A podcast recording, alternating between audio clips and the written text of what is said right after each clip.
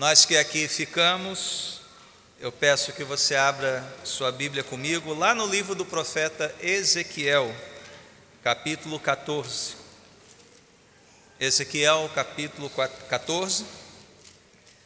E tendo encontrado esse capítulo, vamos ficar de pé novamente para a leitura desse texto. Ezequiel capítulo 14, nós leremos dos versos 1 a 11. Ezequiel 14, 1 a 11, diz assim a palavra de Deus. Algumas das autoridades de Israel vieram e se sentaram diante de mim. Então o Senhor me falou: Filho do homem, estes homens ergueram ídolos em seus corações e puseram tropeços ímpios diante de si. Devo deixar que eles me consultem? Ora, diga-lhes: Assim diz o soberano o Senhor: Quando qualquer israelita erguer ídolos em seu coração e puser um tropeço ímpio diante do seu rosto, e depois for consultar um profeta, eu, o Senhor, eu mesmo, responderei a ele conforme a sua idolatria. Isto farei para reconquistar o coração da nação de Israel, que me abandonou em troca de seus ídolos. Por isso, diga à nação de Israel: Assim diz o soberano, o Senhor: arrependa-se, desvie-se dos seus ídolos e renuncie a todas as práticas detestáveis. Quando qualquer israelita ou qualquer estrangeiro residente em Israel separar-se de mim, erguer ídolos em seu coração e puseram tropeço ímpio diante de si, e depois fora um profeta para me consultar, eu, o Senhor, eu mesmo, responderei a ele. Voltarei o meu rosto contra aquele homem e farei dele um exemplo e um objeto de zombaria. Eu o eliminarei do meio do meu povo, e vocês saberão que eu sou o Senhor. Irmãos, era até aqui o verso 8, até aqui a leitura da palavra de Deus. Oremos mais uma vez. Senhor, dirige-nos em tua verdade neste momento. Desvenda os nossos olhos para que contemplemos as maravilhas da tua palavra. Abre os nossos ouvidos para que possamos ouvir o que o Espírito tem a nos dizer hoje. E quebranta os nossos corações para que esta palavra seja selada e guardada, a fim de que não pequemos contra ti. Tudo isso pedimos em nome de Cristo. Amém. Amém. Podemos sentar. Irmãos, o coração é um dos temas mais cantados na música popular brasileira. Eu fiz uma brevíssima pesquisa aqui. Desde o tic-tac do coração, lá de Carmen Miranda, até Pixinguinha que não sabe por que, que o coração bate feliz quando vê a pessoa a quem ele ama. Temos o coração materno do Vicente Celestino, o coração vagabundo que quer guardar o mundo dentro dele, do Caetano Veloso, o coração bobo, bola, balão, do Alceu Valença, o coração leviano, de Paulinho da Viola, o coração pirata, do Roupa Nova, o coração de estudante, do Milton Nascimento, e como não podia ser diferente, um músico cristão falou do coração, aí sim com mais propriedade. João Alexandre escreveu: Coração, entre o bem e o mal, que distância haverá? Coração, um amigo, um bandido talvez, quem te conhecerá? É verdade. E veja, não só a música do João Alexandre, mas creio que as músicas desses autores que nós mencionamos aqui, fala desse desejo humano de conhecer o que há dentro do coração humano. Um Pascal disse, né, o coração tem razões que a própria razão desconhece. Portanto, é um universo insondável, para muitos obscuro. Não sabemos o que há lá dentro, e de fato, quem te conhecerá? perguntou João Alexandre. E é por isso que a Bíblia diz, sábio diz lá em Provérbios, acima de tudo, esta é a coisa mais importante que você deve fazer na sua jornada cristã. Acima de tudo, guarde o coração, pois dele depende toda a sua vida. Acima de tudo, toda a sua vida. Se há uma missão na sua vida aqui, como filho de Deus, como servo de Deus, é esta: guardar o seu coração. E por quê? Por que, que isso é importante? Nossa irmã Daphne, na sua oração inicial, já nos deu resposta. Calvino disse que o coração humano é uma fábrica de ídolos. Pense naquela fábrica típica, né? De produção constante. Entra, sai um, começa outro, sai um, outro. Uma linha de produção de ídolos e o nosso coração está fabricando a todo tempo. Mas o que é um ídolo? O que é idolatria? Não precisa ser necessariamente uma estatueta, uma imagem. Basta que o seu coração torne divino algo bom, algo que faz parte da criação de Deus. E por quê? Porque no engano do seu coração ele pensa que aquilo pode dar algum significado à sua vida, pode te proteger, pode te dar segurança, pode te satisfazer. Um ídolo é algo que domina a nossa mente, domina o nosso coração, captura a nossa atenção e nosso olhar, como fazia o anel, né, guardado ali junto ao peito do Frodo no Senhor dos Anéis, e ele está junto ao peito exatamente por causa disso. Há uma imagem ali do Tolkien muito muito sábia, muito perspicaz da parte dele. O anel é guardado junto ao coração. E aí, quando ele é tentado, quando Frodo é tentado pelo poder do um anel, é o coração dele que está em jogo. E qualquer coisa, irmãos, pode se transformar num ídolo, especialmente aquelas coisas boas da vida, coisas que Deus colocou diante de nós para nós delas desfrutarmos. Um ídolo é qualquer coisa que absorva seu coração e imaginação mais do que Deus é qualquer coisa que só Deus pode dar, mas que, no entanto, você pensa estar presente naquele ídolo. E a tragédia de tudo isso, irmãos, é que qualquer um de nós pode se tornar um idólatra, mesmo o mais santo e piedoso dos cristãos aqui presentes nesta noite. Todos nós podemos diariamente quebrar o primeiro mandamento: não terás outros deuses diante de de mim. Mas você pode se perguntar, pastor, eu venho à igreja, eu estou na igreja hoje, eu estou adorando a Deus, um Deus sábio, invisível, eu cantei isso, eu ofertei, eu estou envolvido com a obra de Deus, será que isso de fato pode afetar o meu coração? Será que isso é verdade na minha vida? Será que isso não é somente verdade naqueles que trocaram a glória de Deus pela glória dos, homens ou das criaturas, como lemos em Romanos 1? Será que isso não é verdade para o mundo? Eu, crente, será que posso ser envolvido por essas coisas? Essa é uma excelente pergunta e creio que o texto diante de nós vai nos ajudar a responder. Mas antes de irmos a ele, um pouquinho do contexto em que nós estamos, né? porque afinal abrimos em Ezequiel 14. Então, onde é que nós estamos na história? Quem é esse profeta? Por que, que ele está falando estas coisas aqui? Bom, nós estamos na Babilônia, junto com Ezequiel e junto com os exilados. Isso é dito logo no início do livro. Eles estão à margem ali, às margens do rio Quebar, Ezequiel levantado por Deus para profetizar ao povo exilado enquanto Daniel está na corte, enquanto Jeremias está lá em Jerusalém, vendo a destruição da cidade santa, Jeremias está aqui no meio do povo. E o profeta é chamado para expor as suas visões ao povo e, para quem conhece bem esse livro, para dramatizar a palavra de Deus junto ao povo. Algumas das passagens mais estranhas da Bíblia Sagrada estão aqui em Ezequiel, né, como o fato de assar pão em fezes, ou dormir durante não sei quanto tempo de um lado, virar para o outro, cavar uma parede, passar por ela. Que coisas esquisitas que o profeta faz, não é verdade? Mas ele está dramatizando a mensagem de Deus para o povo por meio do seu próprio corpo. Né?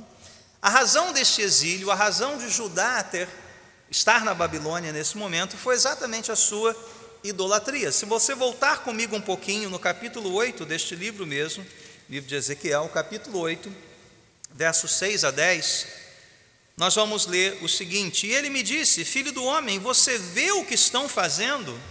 As práticas repugnantes da nação de Israel, coisas que me levarão para longe do meu santuário?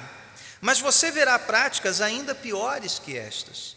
Em seguida me levou para a entrada do pátio, olhei e vi um buraco no muro. Ele me disse: Filho do homem, agora escave o muro. Escavei o muro e ali vi ali a abertura de uma porta. Ele me disse: Entre e veja as coisas repugnantes e más que estão fazendo. Eu entrei e olhei. Lá, desenhadas por todas as paredes, vi todo tipo de criaturas rastejantes e animais impuros, e todos os ídolos da nação de Israel. Então veja, Ezequiel está vendo a idolatria de Israel, e é por isso que Deus puniu Judá, puniu seu povo, levando ao exílio. E aqui nós vemos a idolatria como comumente nós a compreendemos, ou seja, ídolos, imagens, seres repugnantes, seres rastejantes, né? imagens de escultura e a adoração e a confiança de Israel nesses falsos deuses representados por imagem. Qual é o resultado disso tudo? Está lá no capítulo de número 10. Nós não precisamos ler, mas se você tem a sua Bíblia, um negritozinho aí, logo abaixo do capítulo, deve dizer algo do tipo: a glória de Deus afasta-se do templo. Ou seja, a glória do Senhor não pode mais conviver, o Deus Santo não pode estar presente onde habita idolatria. Mas Deus faz uma promessa no meio disso tudo. Veja, no meio do seu juízo, no meio da sua disciplina, Deus faz uma promessa, e ela está lá no capítulo 11, a partir do verso 17, porção que nós podemos ler. 11, 17: Portanto, diga assim: diz o soberano Senhor: Eu os ajuntarei dentre as nações e os trarei de volta das terras para onde vocês foram espalhados, e devolverei a vocês a terra de Israel. Eles voltarão para ela e retirarão todas as suas imagens repugnantes e os seus ídolos detestáveis. Darei a eles um coração não dividido, e porei um novo espírito dentro deles. Retirarei deles o coração de pedra, e lhes darei um coração de carne então agirão segundo os meus decretos e serão cuidadosos em obedecer às minhas leis. Eles serão o meu povo e eu serei o seu Deus. Mas, quanto àqueles cujo coração está afeiçoado às suas imagens repugnantes e aos seus ídolos detestáveis, farei cair sobre a sua cabeça aquilo que eles têm feito, palavra do soberano, o Senhor. E aqui temos algo um pouquinho mais profundo. Né? Ezequiel está aos poucos nos, nos levando à raiz da idolatria. Ele aqui é muito claro em dizer que a idolatria surge no coração e acaba se degenerando em corrupção, em abominação na prática da adoração dos falsos deuses. Verso 21 diz isso. O coração está afeiçoado às imagens. Não é apenas a prática ritualística, né? o dobrar dos joelhos, levantar de mãos, mas um coração devotado àquele falso Deus. E para curar esta corrupção, o que Deus tem que fazer? Ele disse aqui no verso 19: tem que mudar o coração, tem que transformar o coração, ora dividido, num coração não dividido, um coração de pedra num coração de carne. Então, embora Deus não deixará impune a corrupção, a idolatria, Ele faz aqui uma promessa. Ele nos abre a sua porta de misericórdia para uma mudança de coração. Qual foi a consequência da idolatria em Judá? Ora, Deus respondeu ao profeta, né, segundo o Salmo 115 que nós lemos aqui. Então, uma última referência de contexto, capítulo 12, versos 1 e 2. Veio a mim esta palavra do Senhor, filho do homem, você vive no meio de uma nação rebelde. Preste atenção agora. Eles têm olhos para ver, mas não veem, ouvidos para ouvir, mas não ouvem, pois são nação rebelde. O que, aconteceu com Judá? Judá se transformou naquilo que adorava. Uma nação idólatra, um povo rebelde, é um povo que tem olhos, mas não vê, tem ouvidos, mas não ouvem, tal qual os deuses que adoram. E é isso que Deus quer mudar no seu povo. Agora sim vamos entender bem o capítulo 14. Tendo visto né, esse contexto, chegamos então ao capítulo de hoje, ao capítulo 14. Eu quero voltar à pergunta que você fez para mim, pastor. Eu estou na igreja, eu estou louvando, cantando, eu estou adorando, ofertando, eu participo da obra de Deus. Será que isso pode afetar o meu coração? E qual é a resposta? Sim. Sim, pode afetar. Nesse texto que nós lemos, nós temos aqui três movimentos, três partes aqui. Versos 1 a 3, nós vamos descobrir que Deus conhece o coração idólatra. Ele sabe o que se passa dentro de nós. Nos versos 4 e 5, Deus confronta o coração idólatra. Ele não vai deixar o nosso coração do jeito que está. E finalmente, nos versos 6 a 8, Deus cura o coração idólatra. Deus conhece, Deus confronta Deus cura. Conhece, confronta e cura. Vamos olhar para o texto então, versos 1 a 3. Deus conhece o coração idólatra. Qual é a cena que nós temos aqui, irmãos? Algumas das autoridades de Israel vieram até o profeta, se sentaram diante dele. Para quê? Para consultá-lo, é o que diz o final do verso 3. Vieram consultar o Senhor. Se você e eu estivéssemos lá, e víssemos essa cena, o que, o que nossos olhos veriam aqui? Primeiro, quem é que está sentado diante do profeta? São os anciãos, são os mais velhos, talvez os mais sábios, experientes, aqueles que tinham o papel de guiar a nação. E você pensa, poxa, que bom, né? Os mais velhos, experientes, estão vindo ouvir o profeta. Gostei, muito bem. Esses anciãos são israelitas, são autoridades de Israel, não são pagãos, não são homens que estão ali para confrontar o profeta ou para debater com o profeta. Eles são homens que foram criados na tradição religiosa mosaica, conheciam a lei, eram homens piedosos, israelitas, estavam ali com um profeta levantado por Deus. E por fim, esses anciãos israelitas vão procurar quem? o porta-voz de Deus naquele lugar. Eles não foram consultar os sábios e adivinhos da Babilônia. Ah, Daniel nos mostra que eles existiam, eles estavam ali servindo a corte. Eles não foram lá no palácio consultar estes sábios. Eles não renderam culto aos deuses babilônicos, a Marduk, o protetor da cidade da Babilônia. Não, eles estavam lá diante do profeta. Então, aparentemente, o que você e eu veríamos? Está tudo certo, pastor. Que cena linda, que cena humilde, que cena piedosa. Né? Que exemplo desses anciãos, profeta ali pronto a responder. Mas Deus vê muito mais do que as aparências, e vê muito mais do que nós veríamos lá. Olhe para nós aqui, eu estou olhando para vocês, mas vocês podem olhar para os lados. Estamos nós aqui prestando atenção à palavra de Deus, bem vestidos, nos preparamos para estar aqui. Estamos aqui cantando, louvando a Deus, ofertamos com generosidade. Está tudo certo, né? Está tudo no seu lugar.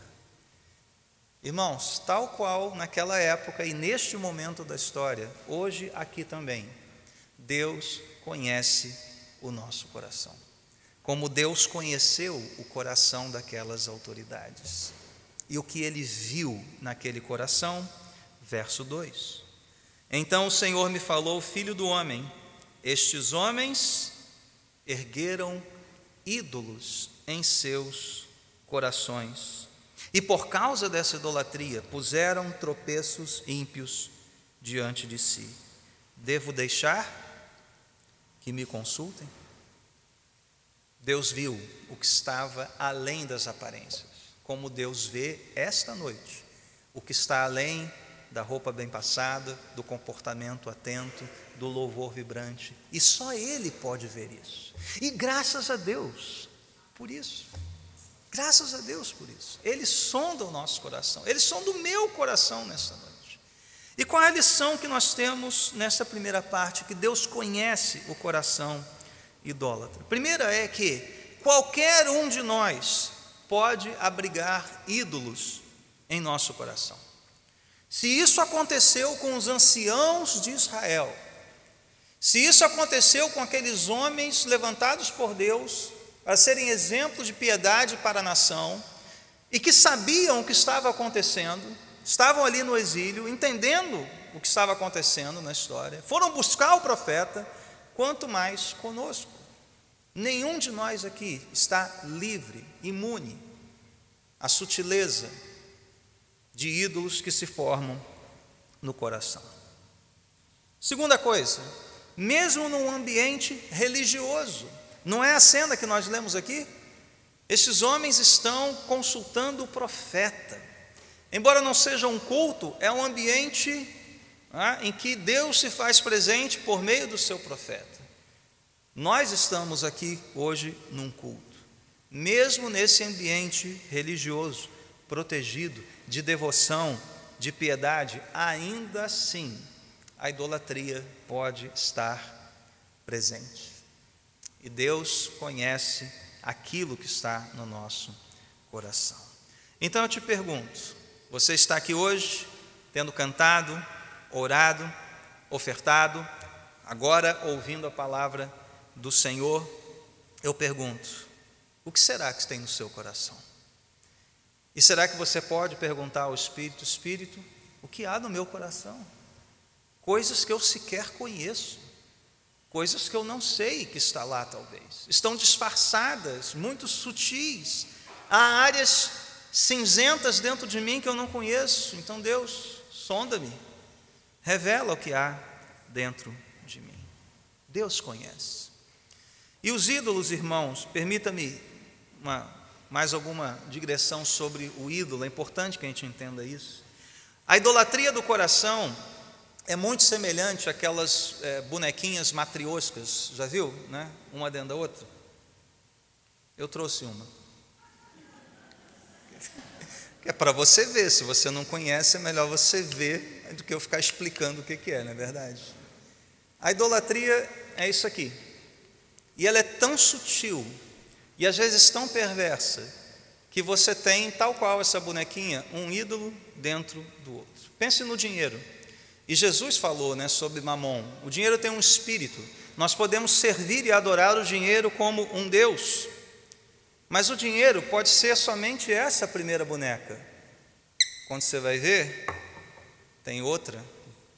Pode ser o desejo de influência, Pode ser o desejo de ser querido por todos, porque você tem dinheiro, é uma pessoa bem-sucedida, então todos te aplaudem. Mas de repente você descobre que dentro do ídolo da, do desejo de influência, na verdade, tem um outro, que é o poder. Você quer poder. Você quer dominar sobre aquelas pessoas que ah, aplaudem você, né, olham você como uma pessoa bem-sucedida. Isso aqui é a idolatria do nosso coração. E nós poderíamos prosseguir até a menorzinha ali. Esse trabalho de revelar as camadas da nossa idolatria é Deus quem faz.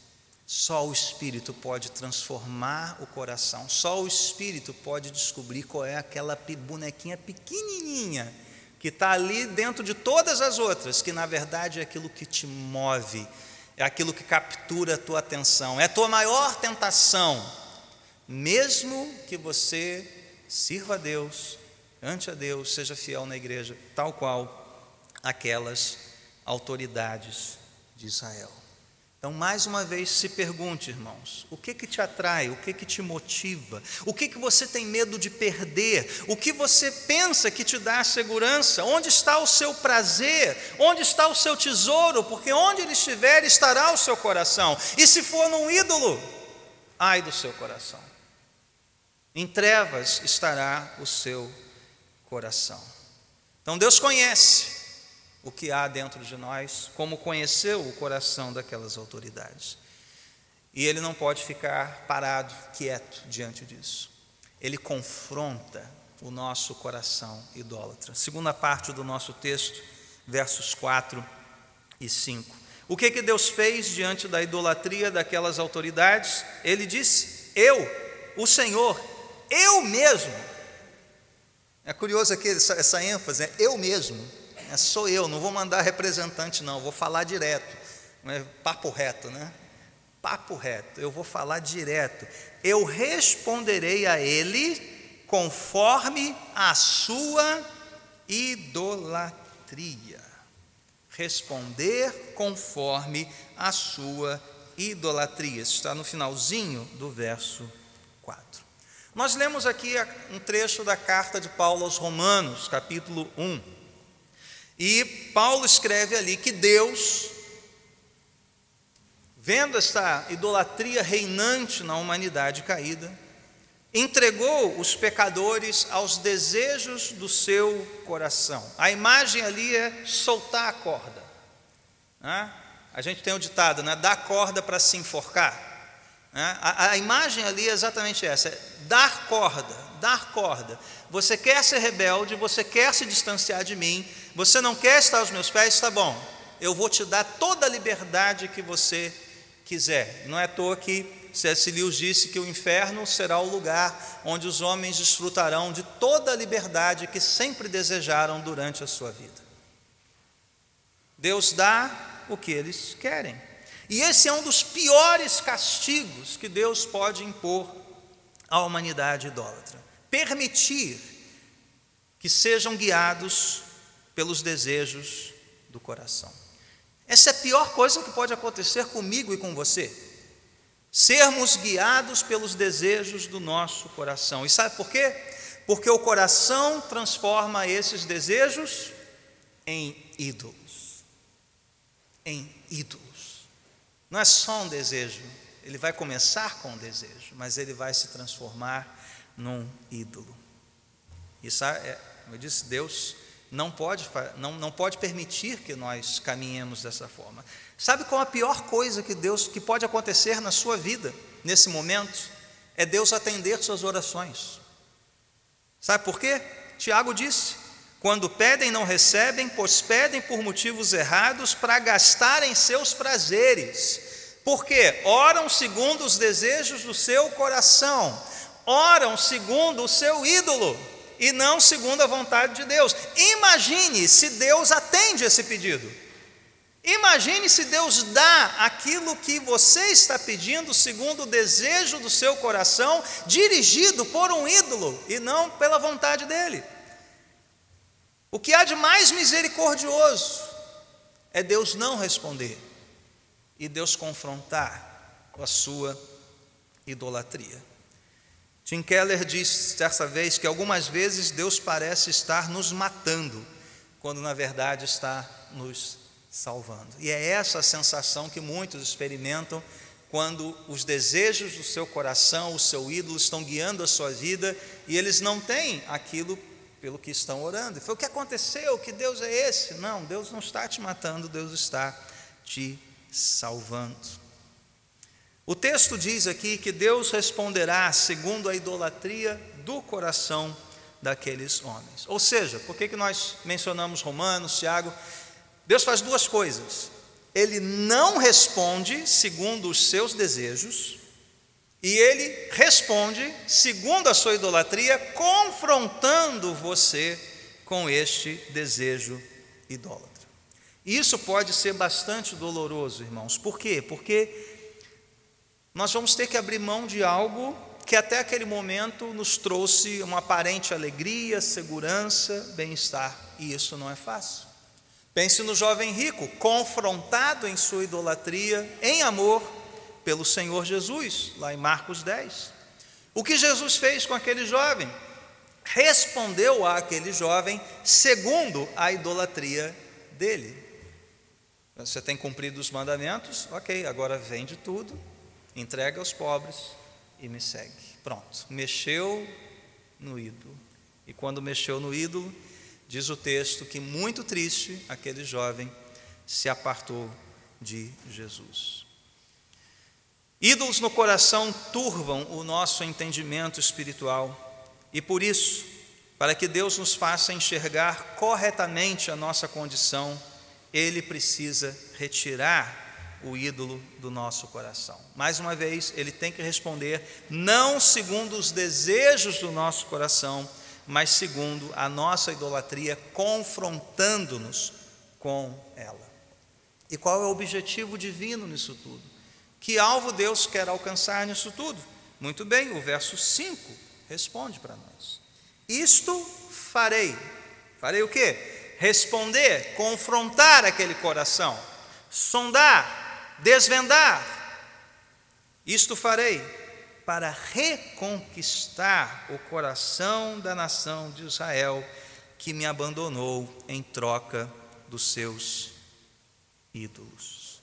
Eu gosto da tradução da NAA, na né, Nova Almeida atualizada, que diz: Farei isso para que eu possa conquistar novamente a casa de Israel no seu próprio coração. Porque todos se afastaram de mim para seguirem os seus ídolos. Nós vimos que Judá estava sendo julgada pelos seus pecados. Deus ordenou o exílio. Porém, não o fez apenas como castigo, como um ato de juízo, mas sim como uma disciplina amorosa para a restauração do coração do povo. Lembra da passagem que nós lemos da mudança de coração? Só Deus pode operar isso, e é isso que Ele quer fazer com o seu povo. Mas para isso ele precisa disciplinar o seu povo, para isso ele precisa confrontar o coração idólatra do seu povo, até que esse povo caia em si, reconheça o seu pecado, e aí sim Deus pode atraí-los de volta para si. Deus faz isso tudo para reconquistar o coração do seu povo. Ele não desiste de nós, ele não desiste de você, mesmo você abrigando ídolos em seu coração. Ele vai te confrontar, isso vai doer, nenhuma disciplina é motivo de alegria. Ele pode levar você a um exílio pessoal. Ele vai responder segundo a sua idolatria, colocar você diante da feiura e da inutilidade dos seus ídolos. E isso por quê? Porque ele quer reconquistar aqueles que são filhos e filhas de Deus, trazê-los de volta aos pés de Jesus Cristo, para a sua restauração, para o seu bem, para a glória dele. E veja que a, por, por que, que eu gosto da NA, né? Porque lá diz: todos se afastaram de mim para seguirem os seus ídolos. E esse é um versículo que dá um retrato do homem caído. É um retrato da humanidade caída. Todos se afastaram de Deus. Todos estão destituídos da glória de Deus. Todos pecaram. Não existe um justo sequer. Essa era a nossa condição antes de sermos alcançados pelo Evangelho. E o que Deus faz diante dessa realidade terrível em que a sua glória é trocada, em que a verdade é sufocada pela mentira? Ele envia o seu próprio filho para morrer por nós, para desnudar toda a nossa idolatria, para nos reconquistar, para transformar o nosso coração, irmãos. Essa é a resposta de Deus, uma resposta de graça, uma resposta de misericórdia, uma resposta de salvação, porque Deus poderia de maneira justa nos entregar aos desejos do nosso coração, todos nós, nos dá toda a corda do mundo para nos enforcarmos até o inferno. O que, que ele faz? Ele puxa a corda e lança essa corda numa cruz, para que nela estejamos fincados, firmados, para a nossa salvação eterna. Deus resgata qualquer coração idólatra nesta noite. Por mais que esse ídolo esteja escondido, disfarçado, ele sonda, ele salva, ele confronta e ele cura o coração idólatra. E é a cruz que nos mostra o quanto esta idolatria é abominável, o quanto nós estávamos distante de Deus e o quanto precisávamos de reconciliação por meio do seu filho. Se essa for a sua condição hoje, afastado de Deus, apegado aos seus ídolos, renda ao Senhor. Renda-se ao Senhor. Deus conhece o seu coração, Deus confronta o seu coração, mas Ele também cura o seu coração. E como é que Ele faz isso? Versos 6 a 8 nos mostra isso. Diga a nação de Israel, profeta, diga Ezequiel, assim diz o soberano: arrependa-se, desvie-se dos seus ídolos e renuncie a todas as práticas detestáveis. Irmãos, quando Deus fala, ele não faz sugestões, ele não emite opiniões, ele ordena. E essa ordem divina aqui é uma ordem de misericórdia. Arrependa-se. Por que, que Deus ordena isso? É porque há arrependimento disponível a todo aquele que vem a Ele. Arrependa-se. Então há misericórdia disponível. Venha se abrigar na minha misericórdia, arrependido do seu pecado, livrando-se agora dos seus ídolos, permitindo que o Espírito cure o seu coração. Um rei não dá palpites, irmãos, um rei ordena. E o rei deste reino que jamais terá fim, o rei que venceu seus inimigos, um rei que não divide a sua glória com outros reis, um rei que um dia voltará para julgar os vivos e os mortos, ele ordena a você nessa noite: arrependa-se, deixe a sua idolatria, confesse a sua idolatria, renda-se a mim para que você seja curado, para que o seu coração seja transformado. Essa foi a palavra de Jesus, o rei entre nós. Ele, como é que ele começa a apresentar o Evangelho? Arrependam-se, porque está próximo o reino de Deus. É uma ordem, baixe as suas armas. E essa é a boa notícia do Evangelho. A boa notícia do Evangelho não é dê uma chance para Jesus, olha como ele está implorando por você, choroso, né? Lá, ó, oh, cadê você, meu filhinho pecador? Vem sentar junto de mim, né? Como eu preciso de você. Não. As boas notícias do Evangelho são as seguintes: que o Rei de todo o universo chegou entre nós. Ele está habitando entre nós num corpo humilhado e ele ordena os termos de paz: arrependa-se, baixe as suas armas, renda-se a mim agora, porque se você tentar lutar contra mim, eu sou o rei que quebra vasos de barro com vara de ferro, eu sou rei sobre todas as nações, é inútil lutar contra mim, renda-se o exército de ídolos do seu coração não vai te ajudar nessa hora. Você tem que ser cativo, escravo do meu amor, instrumento da minha paz, servo de todo o coração daquele que te ordena hoje. Arrependa-se. Arrependa-se. Mas o Rei do universo também é príncipe da paz, o reconciliador, o mediador. Ele veio como oferta de misericórdia, de graça mas ele também é o justo juiz. Como é que Ezequiel termina esse texto, versos 7 e 8? Uma nova advertência. Veja que Deus oferece perdão e misericórdia, arrependa-se, mas ele volta a lembrar aos duros de coração e rebeldes quando qualquer israelita, qualquer estrangeiro residente de Israel, separar-se de mim, erguer ídolos no coração, puser tropeço ímpio diante de si, e depois for um profeta para me consultar, eu, o Senhor, eu mesmo responderei a ele, voltarei o meu rosto contra aquele homem e farei dele um exemplo e objeto de zombaria, eu o eliminarei do meio do meu povo, e vocês saberão que eu sou o Senhor. Ele é um Deus de graça. Ele é um Deus de salvação. Ele é um bom Pai. Ele enviou o seu Filho, mas Ele é santo e justo e não permitirá, não permitirá que a idolatria passe impune. Aquele que um dia virá para julgar vivos e mortos, destronará todos os ídolos das nações, mas também julgará aqueles que se apegaram à sua tábua de salvação falsa inútil, tola, seu ídolo, ele não vai te salvar, ele não vai te levar aos portais da eternidade. E hoje ele está aqui te chamando ao arrependimento mais uma vez. Ele está aqui hoje com a oferta de misericórdia. Arrependa-se, arrependa-se. Mas, pastor, que ídolos são esses que podem rondar meu coração? Eu quero encerrar com uma citação.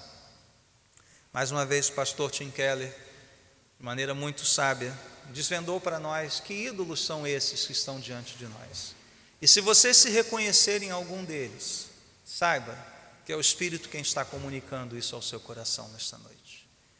Diz assim: nossa sociedade atual não é fundamentalmente diferente das antigas culturas. Cada uma delas é dominada por seu próprio conjunto de ídolos. Cada uma tem seu sacerdócio, seus totens e rituais.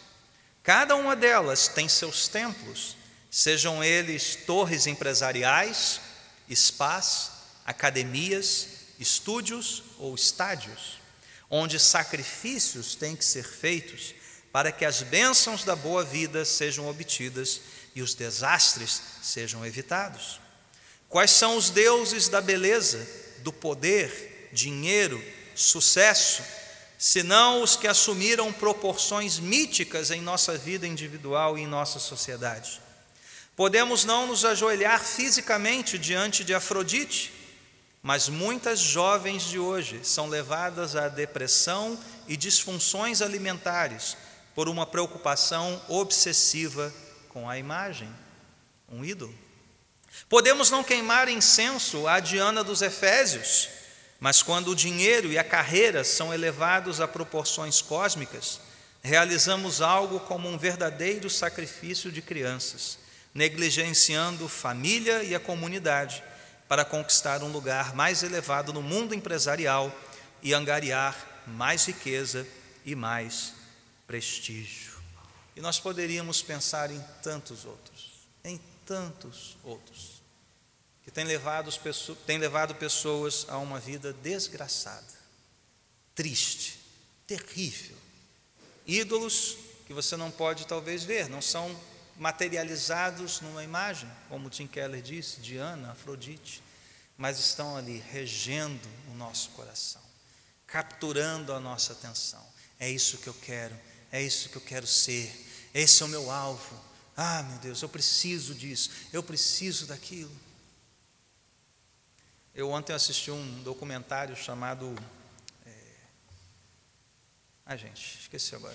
É o, o enganador, o falsário, alguma coisa do Tinder. Alguém sabe o nome do negócio? Ai, esqueci. Hã? Como é que é? Isso. É o cara que tinha um, um perfil, né? É, todo bonitão, tá lá no iate, no helicóptero, dizendo-se filho de um magnata dos diamantes, e aí as mocinhas, né? Deu match, pronto, acabou, né? Eu aprendi isso também no documentário, não tinha a mínima ideia do que isso significava. Assim. Eu não sabia nem o que era Tinder, na verdade, né? É ignorância dos mais velhos. E, e ali era ela, ela era seduzida, né, a pessoa muito solícita, muito amorosa e tal, com promessas e levando no jatinho particular e pagando jantares caros. Quem não quer um homem bonito, rico e tão amoroso, tão né, assim solícito? É o príncipe encantado, né, é o imaginário Disney, né, se fazendo real. E quando a coisa vai se né, é, continuando, ela vê que caiu num golpe tremendo. O homem simula ali, desculpa, eu estou dando spoiler, né? Simula ali uma situação em que precisa de dinheiro, suas contas foram bloqueadas porque os inimigos dele, é um cara muito visado e ele precisa de dinheiro. E a, a moça está assim completamente apaixonada, começa a pegar empréstimo, começa a fazer cartão, tal, tal. E ele, com esse dinheiro que ele é, é, é, extorque de uma menina, ele acaba usando para financiar outra mulher, e outras festas, e outros jantares, e outros jatinhos, e outras roupas de grife. E o ciclo se perpetua. Então, a quantidade de gente que caiu nesse golpe e ele ficava mudando de cidade em cidade, porque enquanto ele estava extorquindo a menina, sei lá, em Londres, ele estava em Berlim com outra, gastando dinheiro e já pensando no seu próximo passo, no próximo plano, documentos falsos, pessoas falsas, assim, um, um esquema arquitetado diabólico, né? Diabólico, e que várias pessoas foram lesadas. Eu não vou contar o final, mas enfim, eu fiquei muito frustrado porque saiu muito barato para um cara desse o que foi feito dele no final, né? Enfim. Mas e ali depois eu fiquei, gente, eu vou pregar sobre idolatria, né? Eu estou vendo isso na minha frente. Tantos ídolos ali. O ídolo da vaidade, porque o cara se vestia de Versace, Dolce Gabbana, né? Dior e outras tantas grifes assim restaurantes caros, a aparência, o dinheiro, o poder. Porque quando o jogo virava, ele começava né, a pressionar aquelas moças e a ameaçá-las e a dominá-las psicologicamente, a ponto de uma delas é buscar atendimento psiquiátrico. Eu vi isso na minha frente, uma história real. Né? As várias camadas da idolatria estampadas ali né, no Instagram, numa rede social, lá no Tinder. São coisas da nossa época, coisas que estão diante de nós. Novamente, não são estatuetas, não são feitos de madeira, de pedra, de ouro, de prata, o que quer que seja, mas estão ali, a um clique de distância de você. Há uma virada de página, né? Eu aprendi isso também ontem, né? Há uma rolada de página num aplicativo. Tudo isso está diante dos nossos olhos, tudo isso está escondido num aparelho celular, tudo isso pode estar a um clique de distância. E quando o seu dedo aperta, é o seu coração quem começa a fabricar toda sorte de idolatria, como aquele homem o fez, como talvez muitas das moças que caíram no golpe também o fizeram. Deus quer mudar o nosso coração. E Deus quer guardar o nosso coração desses ídolos.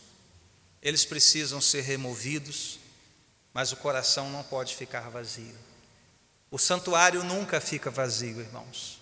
Deus arranca os ídolos, mas ele precisa encher o seu coração dele mesmo, do seu espírito, da sua presença. Nós vimos que lá no Salmo 115 que os ídolos têm ouvido, mas não ouvem, tem nariz, não cheiram, boca não falam, olhos, mas não veem. A cegueira e a surdez da idolatria devem dar lugar a olhos que veem, ouvidos que ouvem a Deus. O mesmo Deus que disse: haja luz, Ele pode abrir os nossos olhos para essa realidade tão presente em nosso tempo. O mesmo Senhor que disse: quem tem ouvidos para ouvir, ouça, pode falar claramente hoje ao seu coração sondar o seu coração, te confrontar e curar você da idolatria. Só Deus pode fazer isso. Só em Cristo nós podemos receber esta bênção da parte de Deus. Você quer tratar disso hoje diante do Senhor? Você quer? Amém?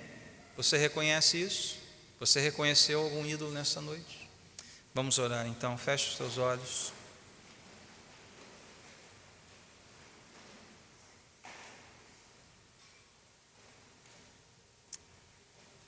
Deus sábio, invisível, perfeito, imortal, estamos diante de Ti nesta noite. E não há nada que possamos colocar entre o nosso coração e o Senhor. Bons pensamentos, boas palavras, justificativas, desculpas, aparência, nada disso é suficiente para impedir que o Teu Espírito penetre fundo em nosso coração e nos mostre o quanto ainda precisa ser curado e tratado diante do Senhor. O quanto nos apegamos a coisas tão passageiras, coisas boas, coisas criadas por Ti, coisas que estão diante de nós para, para delas desfrutarmos com sabedoria e piedade, mas que acabam nos dominando sugando as nossas forças, transtornando a nossa mente, cegando os nossos olhos, tampando os nossos ouvidos. Senhor, tem misericórdia de nós. Faz-nos hoje olhar para Cristo, aquele que na cruz expôs todo este poder maligno, desnudando estes poderes, revelando toda a inutilidade e estupidez dos ídolos deste mundo ídolos que hoje estão ao alcance de todas as mãos, de todos os olhos, nos shoppings, nas esquinas, nos programas de TV. Senhor, ajuda-nos, Senhor, socorre-nos. Senhor, sonda os nossos corações, confronta o nosso pecado e cura-nos, ó Deus. Cura-nos, Senhor. Não saiamos daqui hoje sem receber a tua cura, sem termos muito claro diante de nós quem nós de fato somos e em que nós estamos nos apegando, ó Deus, para que nos arrependamos, desviemos o nosso olhar dos ídolos e nos voltemos para Ti, quebrantados, humildes e confiantes no Senhor. Faze isso para o bem da tua igreja, para restaurar o coração dos teus filhos e para a tua glória e para o teu louvor. Assim pedimos, assim suplicamos, no nome santo do Senhor Jesus. Amém.